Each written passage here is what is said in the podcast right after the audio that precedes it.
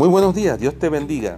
Qué gusto poder estar contigo esta mañana nuevamente y poder compartir contigo otra porción de la palabra de Dios. Que el Señor bendiga su palabra, la prospere en tu corazón y que podamos ser edificados y conformados a la luz de ella. El día de hoy vamos a dirigirnos al libro de Tito, capítulo 3, verso 9.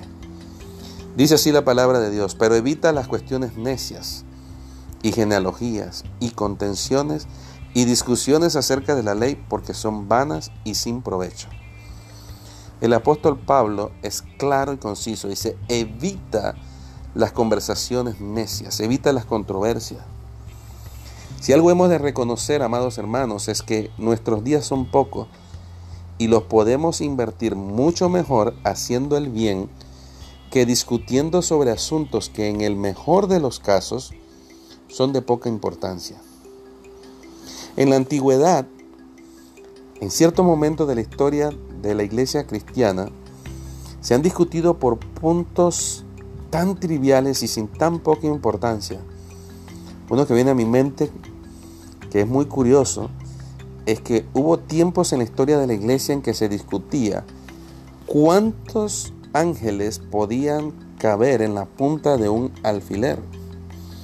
Y grandes discusiones se hacían acerca de esto discusiones que carecían de importancia práctica, ¿verdad? Discusiones que no edificaban y que no llevaban a los oyentes a un crecimiento espiritual. Pues este mal no se ha erradicado de la iglesia, porque nuestra iglesia sigue sufriendo mucho a causa de las discusiones banales sobre puntos oscuros y preguntas sin importancia. Después de que se ha dicho todo lo que se puede decir acerca de un texto, Ninguna parte en la discusión es más sabia que otra. En muchas de estas cuestiones Dios no, no se ha placido en darnos una definición concreta de ciertos temas y hay algunas cosas que sobrepasan nuestro razonamiento y que solamente podemos decir aquello que el Señor nos ha revelado y aquello que el Señor no nos ha dado, que no, que no se ha placido en revelarnos, pues simplemente tenemos que esperar y con el tiempo eh, quizás vamos a poder entenderlo o cuando estemos en su presencia vamos a poder entenderlo mejor. Pero muchas de estas conversaciones no promueven el conocimiento ni el amor y es necio sembrar en un terreno que es tan infértil. Este tipo de preguntas sobre los puntos de la escritura donde Dios guarda silencio son cosas que pertenecen solo a Dios. Cosas tales como profecías de dudosa interpretación y sobre los modos de acatar las ceremonias humanas son todas necias y los hombres sabios las evitan. Nuestra tarea no es preguntar ni contestar preguntas necias, sino evitarlas por completo.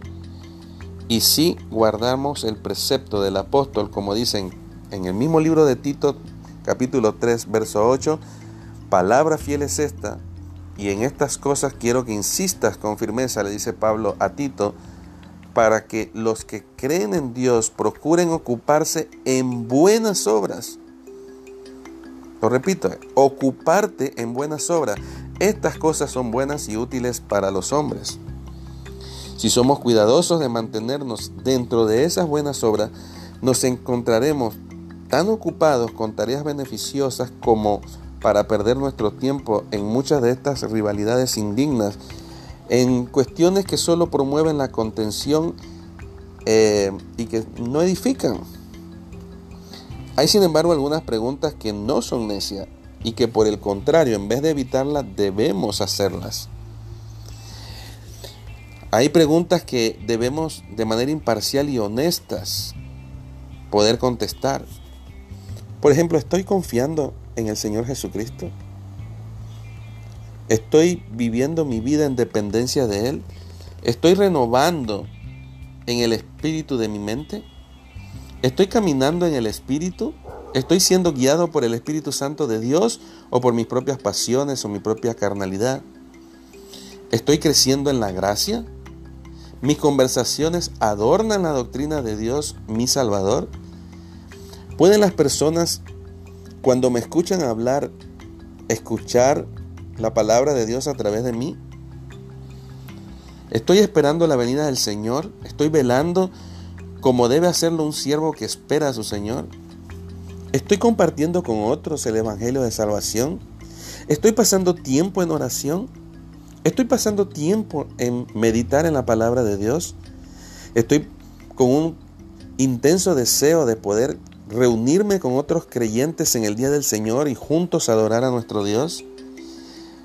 Podemos preguntarnos qué más puedo hacer para Jesús. Bueno, preguntas como estas demandan nuestra atención de inmediato. Y si nos hemos ocupado en este tipo de discusiones necias, dediquemos nuestras mejores habilidades a un servicio mucho más beneficioso que estas.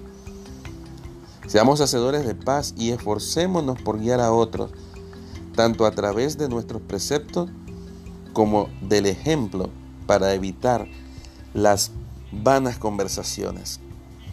Conversaciones estériles, conversaciones que no nos ayudan a crecer ni a edificar nuestras vidas. Evita las vanas conversaciones. Dios te bendiga.